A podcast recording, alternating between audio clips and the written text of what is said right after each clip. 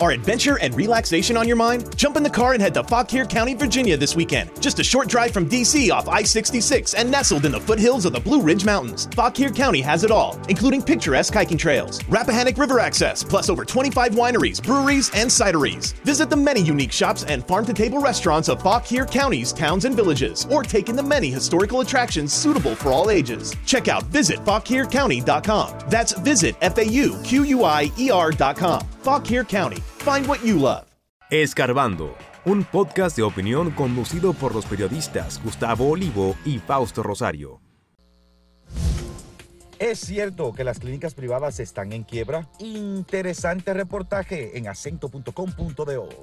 Gestión de Jan Alain pagó 1.500 millones de pesos en equipos para inaugurar cárceles sin terminar. El partido de Leonel Fernández declara que su padrón tiene más de un millón de afiliados.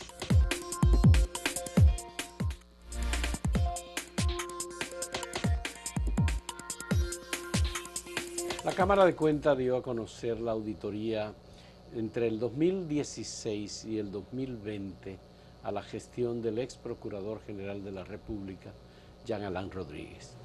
En esa auditoría, la Cámara de Cuentas comprueba que durante esa gestión se cometieron numerosas irregularidades. La lista es muy larga, de acuerdo con el documento al que Acento tuvo acceso y que en el día de ayer, desde temprano, comenzamos a publicar los datos sobre eh, los descubrimientos hechos por los auditores de la Cámara de Cuentas. El informe final fue remitido a la Procuraduría General de la República, que por supuesto actuará inmediatamente para fortalecer el expediente Medusa, que es un expediente en el que el Ministerio Público ha estado haciendo eh, agregados, elementos nuevos, incautando nuevas propiedades que todavía no había identificado, pero que, eh, simuladas o no, estaban en poder del ex Procurador General de la República, Jean Alain Rodríguez. Acento fue el medio que ayer en horas de la mañana, muy temprano, comenzó a publicar, publicó la auditoría. Este es un, resumen de informe. Un resumen, que es el informe. Es un documento grueso. Muy largo. Pero bueno, el, Consejo de Defensa del ex procurador Jean Alain Rodríguez acusó al Ministerio Público de haber eh, distribuido o divulgado el resultado de la auditoría sin antes notificárselo al imputado. En el caso nuestro, yo puedo decir, porque a nosotros eh, fuimos los que tuvimos acceso a ese documento, no fue el Ministerio Público y no es el Ministerio Público quien ha distribuido o quien ha hecho llegar a algunos medios, en el caso nuestro a nosotros, el, documento de resumen de la auditoría de la gestión de Pero además que eso es una mentira porque... No es correcto lo que han dicho. Eh, además, el documento tampoco exime de responsabilidad porque el Consejo de Defensa de Jean Alain Rodríguez, particularmente eh, sus abogados, el señor, eh, eh, uno de los abogados, por decirlo, dijo que estaba convencido de que el documento tenía exoneraciones, conclusiones que no atribuían responsabilidad ni civil ni penal al señor Jean Alain Rodríguez. Diga lo siguiente, el, documento ese ya indica que ya es oficial la auditoría. Hay un proceso en las auditorías. Se hace una primera versión, a la parte que se le está investigando se le llama, eh, se le permiten hacer observaciones, luego de nuevo se le envía y todo eso se cumplió ya. De manera que la auditoría... Eso es, un procedimiento normal. Por eso te quiero decir que es una mentira decir que no se notificó, porque esto lo que debe hacer la Cámara de Cuentas, y lo ha hecho, es, una vez terminado ese proceso en que sí la parte fue eh, informada y, hizo observaciones, se devolvió de nuevo, es enviarla al Ministerio Público. Y ahí está. Ahora, lo que el Ministerio Público haga de ahora en adelante ya es otra cosa. Pero, ellos no pueden pretender que la Cámara de Cuentas le envía a ellos, a los abogados, ese documento. Gustavo, esta es una resolución de la Cámara de Cuentas. Que no está firmada por los auditores está firmada por los miembros de la Cámara de Cuentas, comenzando con el presidente y los demás Por miembros. eso está oficializando es la un auditoría. documento oficial. Exacto. eso Vayan a la parte final del documento y vean y pongamos la firma de los miembros de la Cámara de Cuentas que firman este informe. De manera que eso es un artilugio decir que ellos no fueron notif- notificados de qué. Ahí están.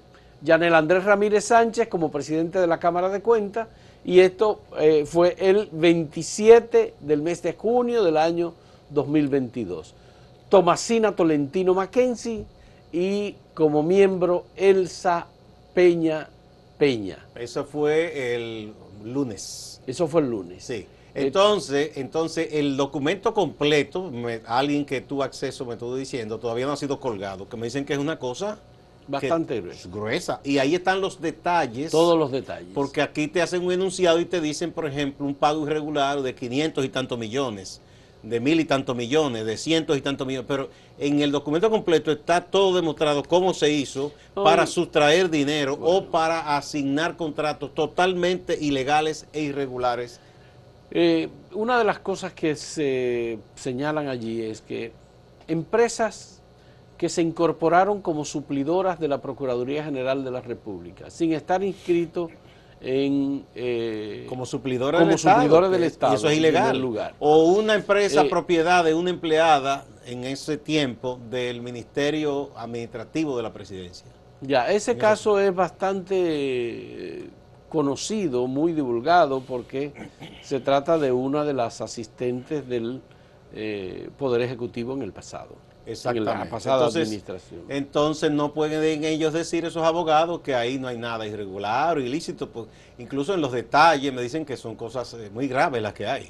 Que todavía no ha sido colgado completo, ya se colgará. Bueno, a mí me, me parece que este es un- una confirmación y que ya los 15 días de adicionales que otorgó la justicia, el tribunal al Ministerio Público para presentar la acusación están a punto de cumplirse. Wilson Camacho ha dicho que ha sido eh, más fortalecido todavía la acusación penal contra Jean Alain y los que están incluidos en este, en este tema.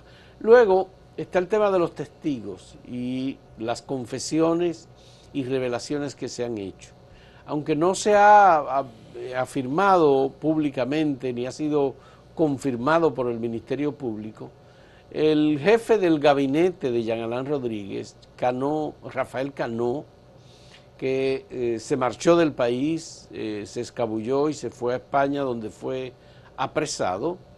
Eh, luego de haber sido apresado ha sido interrogado por la Procuraduría General de la República y ha ofrecido revelaciones importantes sobre la simulación de propiedades y sobre otros datos que eh, van a resultar muy difíciles de rebatir por parte del Procurador General anterior.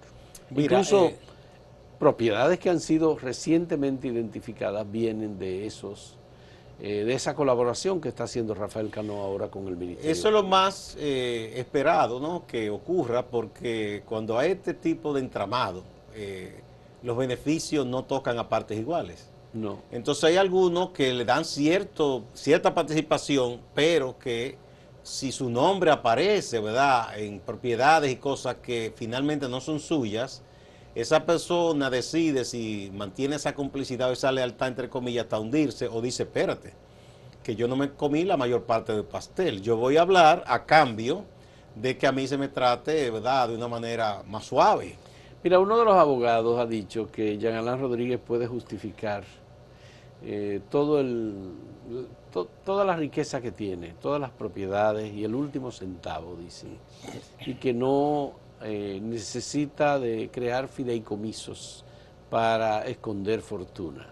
Un- en una alusión a un Sí, sí, sí. instrumento que en esta administración te ha- se ha tratado de crear para eh, operar eh, la alianza Bueno, público no se ha privada creado ahora, eso existía, eso existía hace. Existía, porque la ley de, fideicomi- de fideicomiso es del año 2011.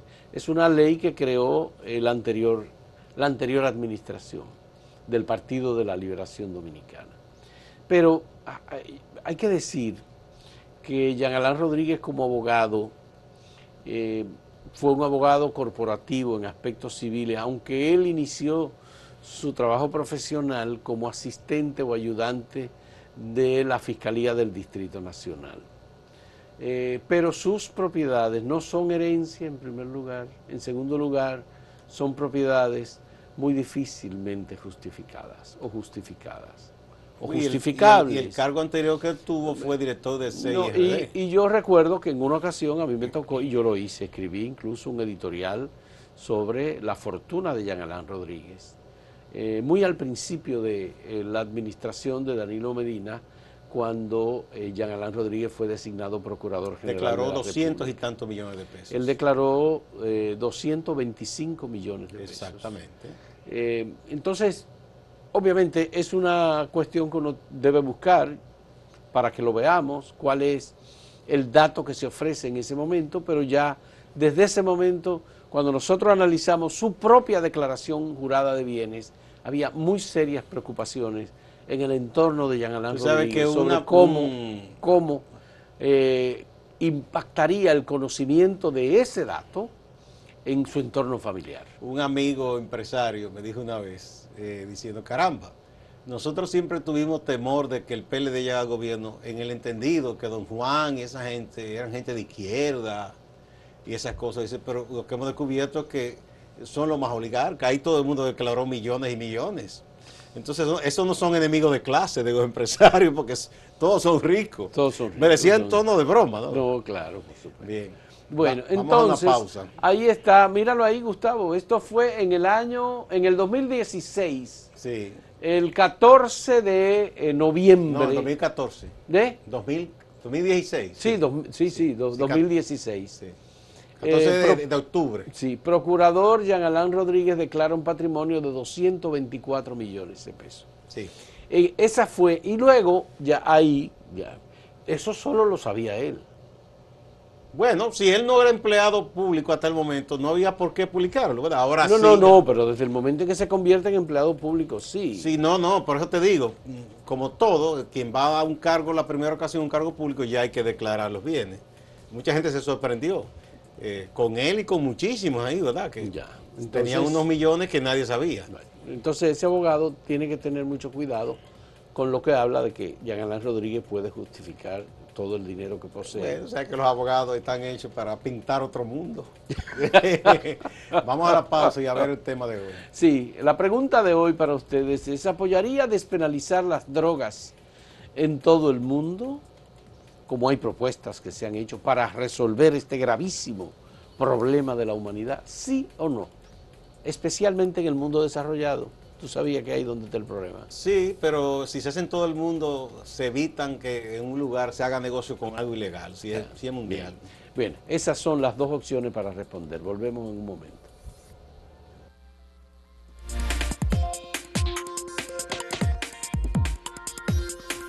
Si quieres anunciarte en este podcast, escríbenos a podcast.acentotv.de.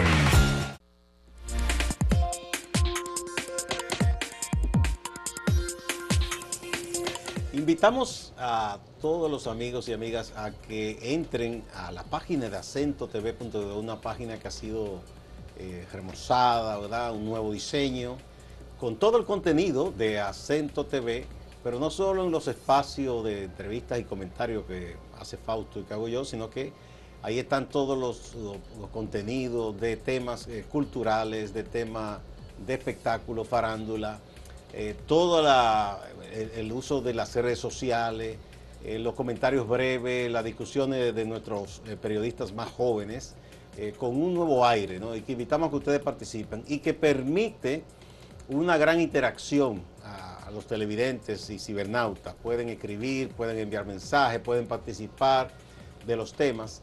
Eh, así que les invitamos a que entren a acentotv.do. Y también, si están en acento.com.do, busquen la ventana de Acento TV y a través de esa ventana pueden también entrar y disfrutar todo el contenido. Gustavo, a propósito de lo que estás mencionando, Natalie Faxas, una de nuestras compañeras de trabajo aquí, reportera, periodista, coordinadora de la sección de economía de Acento, ha escrito un, reportaje sobre la situación de las clínicas privadas a propósito de unas declaraciones de eh, Andeclip en el sentido de que las, críticas, las clínicas están quebradas. Eh, hemos analizado, eh, Natalia ha hecho un análisis del el comportamiento de las recaudaciones fiscales provenientes de los centros médicos como una manera de llegar, porque no es posible llegar a la totalidad de las operaciones. Una inferencia se hace sí, a través exactamente, de los centros de salud del sector privado. Y todo lo que hemos visto, y lo que se refleja aquí también, es que con motivo de la pandemia el sector salud se potenció extraordinariamente. No solamente los laboratorios que tuvieron, o las ARS como administradora de riesgos de salud, sino los centros de salud, tuvieran o no adheridos a una de esas corporaciones importantes establecidas por el sistema de seguridad social. De ingresos anuales del Estado por aproximadamente 4 mil millones de pesos como pago de impuestos en el área de salud, en donde los impuestos son o eliminados o bastante reducidos, hay que decir, aumentó a 6 mil y tantos millones de pesos. Lo que quiere decir que esas, esas clínicas tuvieron muchos más eh, ingresos eh, debido a esa, a esa coyuntura que se dio, si pagaron esa cantidad de impuestos. La otra cosa es que el gasto de bolsillo en salud en República Dominicana es uno de los gastos más altos de toda la región, porque cuando una persona va a buscar un servicio de salud, no tiene opciones que no sea el de aceptar las condiciones que le ponen o trasladarse normalmente a otro centro de salud, Porque que lo- también es privado. Porque las, las administradoras de riesgo de salud, las ARS, en los servicios que dan, no cubren. Incluso las que te dicen que es platino, que qué sé yo, que siempre hay algo que hay que pagar extra. Hay un copago, se llama Eh, eso, que el extra. copago, Eh, es un extra. Y todo el que ha tenido que ir a una a un centro de salud, ya sea por una cirugía, un tratamiento, sabe de qué hablo. Eh, sabe de que recientemente tuve el caso con una hija y aunque ella tiene su seguro, que se supone que cubre bien, eh, no, siempre hay que pagar. Hay que pagar, Y siempre hay que pagar. hay- yo me pongo también en los zapatos de los médicos, porque las ARS ellos tampoco les pagan tan bien. No, Entonces, pero una cosa es lo de los médicos. Estamos hablando de las instituciones. No, no, la clínica como negocio, como porque el negocio. entre la clínica y el médico es un acuerdo ya cosa. bilateral. Y ahí no es el médico quien gana más. Exactamente. Entonces, eh, son de las cosas que seriamente hay que reformar. No se trata simplemente de gente que quiere eh, eh, por- hacer política por ahí, porque yo sé, esas empresas son muy ñoñas, muy delicadas, tanto las AFP como la ARS, no quieren que se toque eso, pero eso seriamente es un problema que hay en esta sociedad. Bueno, Eh, pero eso es un problema de salud. Ese es un, de salud Hay- y el de las pensiones también, porque yo te voy a decir, ¿cuántas personas ganan aquí en promedio 50 mil pesos al mes? No son muchas. Y de esa cantidad, ¿con cuánto se va a pensionar una persona pronto que van a comenzar a pensionarse? ¿Con el 30%? Sí. Eh, no, eso no debe dar. O sea, aquí vamos a tener una población envejeciendo con, eh, con- con lo mínimo para vivir y sin seguro de salud, porque una vez que la gente se retira lo pierde. Y eso es un grave reto que tiene esta sociedad. Míralo aquí el dato del recaudo de, de los contribuyentes del sector salud. En el 2019 fueron 4 mil millones de pesos. En el 2020, Termino- 3 ahí mil baja un poco. 440, pero en el 2021 fueron 6 mil eso es, 279 Lo que quiere millones. decir que subió, subió. Obviamente subió. Sí. es decir, pero no es solamente esto. Yo mencionaba, Gustavo, el gasto de bolsillo, que ese es el gasto que está oculto, que no sale normalmente. No, eso lo asume la porque persona. es el gasto que asume la persona cuando tiene una cirugía, tiene una consulta, Y, y Gustavo. la- y con las recetas. Óyeme. Eh, y eh, luego está todo el tema de los medicamentos. que Óyeme, nunca te cubren o no hay. O, eso es tropiezo para que la persona tenga que pagar de su bolsillo. Es- Gustavo. eso seriamente debe ser reformado. Gustavo, Muy seriamente. tú sabes que la, la, la cápita concedida para eh, la atención en medicamentos por año es de 8 mil pesos. Y eso fue después de mucha lucha, porque era menos. O sea, eso supuestamente es un gran logro. Pero eso no da para nada. Para una persona envejeciente que toma medicamentos de control de la presión arterial, o que es diabético, o que tiene otra condición de salud, o que normalmente hay una combinación entre diabético e hipertensión. Eso, eso no da. Y entonces además hay una cosa tortuosa, eh, que es que cada cierto tiempo hay que ir a que le den una receta sellada. Ya eso es un costo y un problema para una persona, por ejemplo, que tenga problemas de movilidad. Con lo odiosa que es esta ciudad para usted movilizarse. Porque aquí hay tapón hasta las 4 de la madrugada. Hay hora pico permanente. No, no, no, no. Entonces, eso es- ir a una ARS, hacer una fila, esperar, después hacerle fila al médico que tiene sus ocupaciones para que le sellen, que muchas veces hay hasta que pagar algo. Sí. Entonces eso es una cosa que no puede... Mire, yo creo que ahí los, los actores políticos, si de verdad quieren hacer algo por este país, deben ponerse de acuerdo y transformar eso, ¿eh? Bueno, hay un, un debate y una discusión sobre las modificaciones que deben aplicarse o ponerse en marcha en la ley 8701 de Seguridad Social. Eso es un tema Que de abarque las dos cosas, salud y las pensiones. Recomendamos la lectura del reportaje de Natalie Faxas. Y yo quiero recomendar otro también de otra compañera, porque eh, tiene una cosa que ver con la otra. Que la- eh, lo otro eh, pone ejemplo de lo que le ocurre a las personas. Eh, lo escribió la compañera Lunelsi Mateo. Sí. De una historia de una familia. Que fue, en este caso, Ah, sí, a la Plaza de que- la Salud. Que fue y, y no la quisieron atender. Y bueno, se- ellos gastaron fuera casi 700 mil pesos, que se lo cubrió su seguro. Pero eh, la partecita que no cubría, que el copago 77 mil eh, 848 pesos y algo más, unos centavos. Esa parte la familia no lo tiene y les retienen la bebé hasta que pague. Yo por mi barrio le dicen secuestro a eso, porque reten- eso es una barbaridad. Entonces eso no puede seguir ocurriendo y a veces muere un ser humano, entonces hasta el cadáver lo retienen. Eso, esas son cosas que no pueden seguir ocurriendo. No, Hay que urgentemente discutir una reforma profunda. de la ley eso. no permite eso. Sí, pero lo hacen. Lo hace. Eso es lo Vamos a repetir la pregunta que tenemos para ustedes en el día de hoy. ¿Apoyaría despenalizar las drogas en todo el mundo? ¿Sí o no? Son las dos opciones. Volvemos en un momento.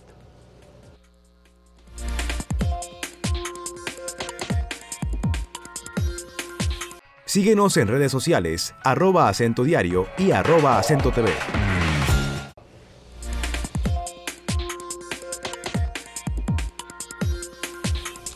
Eh, queremos lamentar los problemas técnicos que hemos tenido en el día de hoy para procesar los resultados de El sondeo. la- el sondeo que hemos hecho sobre el tema de la legalización o no de eh, las drogas en todo el mundo como propuesta de solución a este asunto. Eh, ¿Cuáles son los datos que se tienen? No hay ninguno. No, entonces, no, no. disponible. En el portal es que no está. Pero sí tenemos Twitter y tenemos YouTube. Ah, bueno, no tenemos lo del portal, lo de acento, pero sí tenemos, aquí está el dato entonces de, de Twitter directamente. El, ¿Apoyaría usted despenalizar las drogas en todo el mundo? El 53.5% dice que no. Y el 46.5% dice que sí, que lo apoyaría. Bien, mayor eh, lo que dicen que no, pero no está muy distante. En eh, YouTube, aquí es mucho mayor el porcentaje de lo que dicen que no, 66%. Dice contra que no. 34% que está de acuerdo, que dice que sí, que es mejor legalizar las drogas. Bien, estos son. Y hay opiniones. eh, el Timacle está opinando aquí en este caso, con una carita triste, dice, pasaría igual que con la ley seca. Más regulación, mayor control, menos especulación. A Mauri Mota Mendoza Frías. Dice, varios países están legalizando las drogas porque se ha demostrado que es difícil ganarle la guerra al narcotráfico. A Mauri Mendoza, solo. Eh, Juana Mateo dice que sea despenalizada, pues así se acaba el negocio a mucha gente y quienes la usen que se atengan a las consecuencias.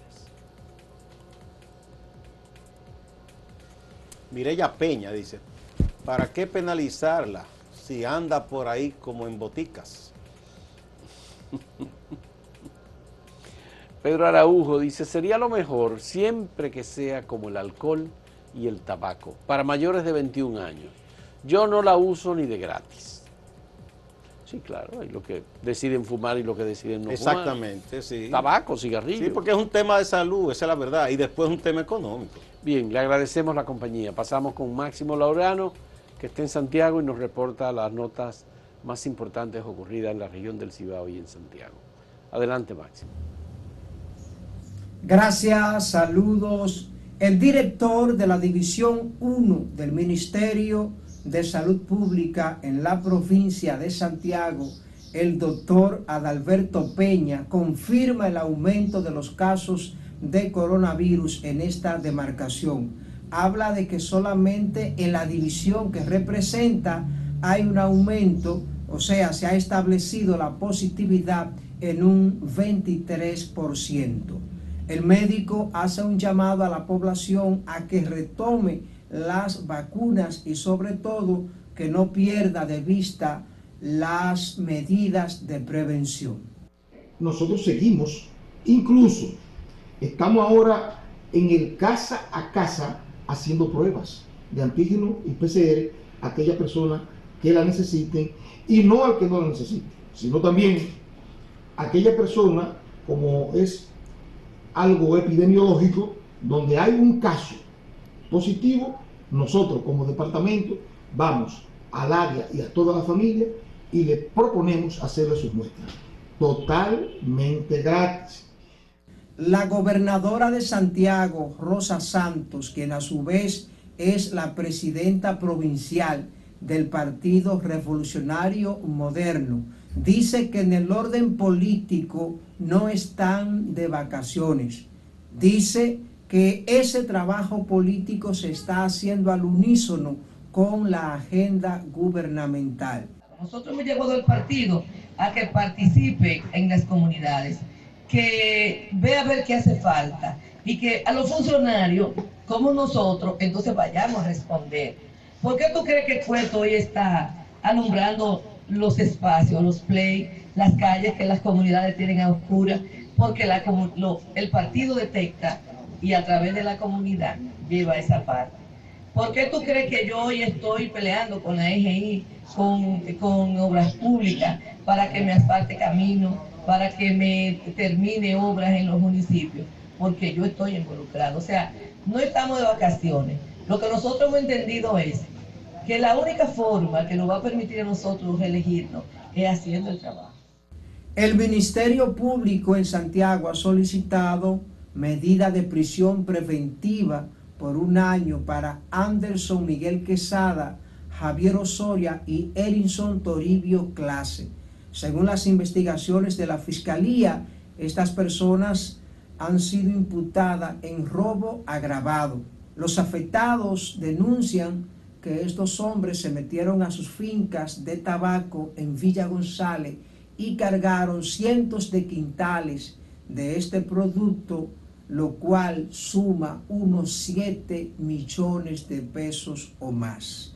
La medida fue aplazada para el próximo lunes, según dicen los abogados de los afectados. Los abogados de la defensa aún no han presentado los presupuestos. El activista social Juan Chicomprés en Moca, provincia de Espaillat, está solicitando a las autoridades una intervención para el cuerpo de bomberos de esta demarcación. Da pena que pase eso. Con el efecto que le tenemos los moscanos a los bomberos, eso da pena que desaparezcan los bomberos de Moca. Porque las autoridades no pueden resolver lo que ellos verdaderamente necesitan. Un esfuerzo de ustedes, señores funcionarios, Vamos a devolver este orgullo a los mocanos, los que eran los bomberos anteriormente. Distante, pero pendiente. Actualidad y objetividad desde Santiago. Siga la programación.